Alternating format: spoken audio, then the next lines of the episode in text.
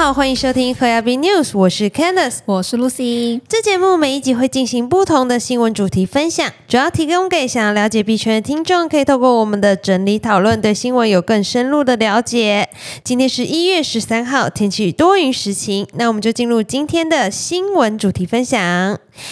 今天呢，要来跟大家谈谈二零二三的重大消息啦！台湾的行政院要开管加密货币了，还有 Coinbase 再度传出裁员，与币安的员工将要破万成对比，还有以太坊的核心会议啊，暂定三月启动。首先来进入我们第一个新闻，加密货币啊是要管的。台湾行政院三个月内要指定主管机关，立法院长游锡坤在一月七号召集了朝野党团，继续研讨一百一十二年度的中央政府总预算案。就金管会的预算部分呢，时代力量立委邱显志针对加密货币监管机制提出四十八个预算冻结提案，要求金管会要对此重视。我们来看看政府官员是如何看待的。时代力量立委邱贤志表示，加密货币问题非常严重，最重要的核心问题就是在于找不到主管机关，也导致诈骗案频传。若民众遭加密货币诈骗，法务部、警政署、刑事处、调查局也坦言，因为没有主管机关，受害者就算报案也求助无门。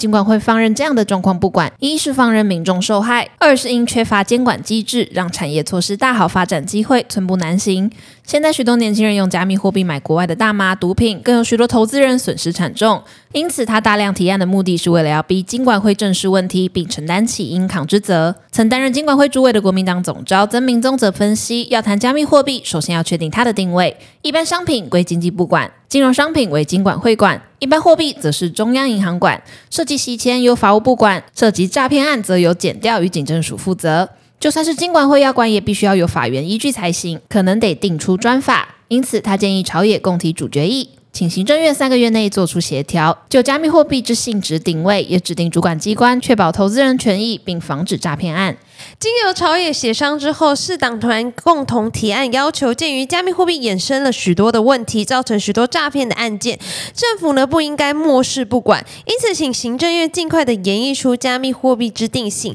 并指定主管机关跟纳管的机制，于三个月内向立法院提出专案的报告。那我们接下来来看到国外，我们现在整体的趋势，其实整体的形势是下滑的，加上低迷的熊市，许多加密货币的企业呢，都选择了裁员来应对这个寒冬。比如说，最近一直在舆论的风口浪尖的火币交易所，在一月六号的时候就曾经承认啦要裁员二十 percent，而美国最大的加密货币交易所 Coinbase 也再度的宣布要裁员二十 percent 了。经历了这么多牛熊交替的老牌加密货币交易所。竟然也传出了要再度裁员，那我们来看一下这则报道。Coinbase 在一月十日宣布了一项重组计划，除了削减营运费用，也应对持续低迷的加密市场状况，并对现行业务进行优先排序工作。此计划预计将在二零二三年第二季度执行完成，估计将产生约一点四九亿美元至一点六三亿美元的重组费用，其中包括约五千八百万至六千八百万美元给予员工的遣散费和其他解雇福利相关的现金费用，还有约九千一百万至九千五百万美元与裁员相关的股票补偿费用。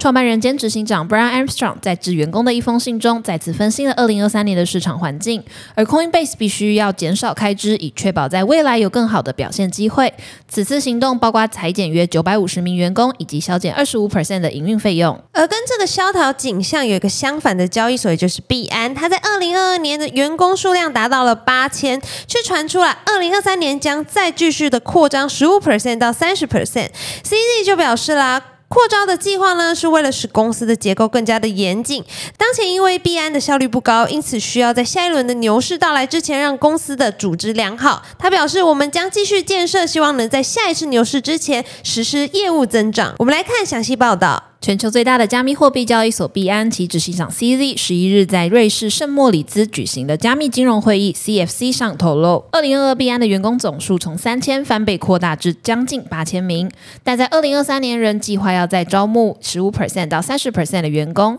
也就是说，币安或将在今年成为加密货币产业中完成员工人数达到万人规模的里程碑。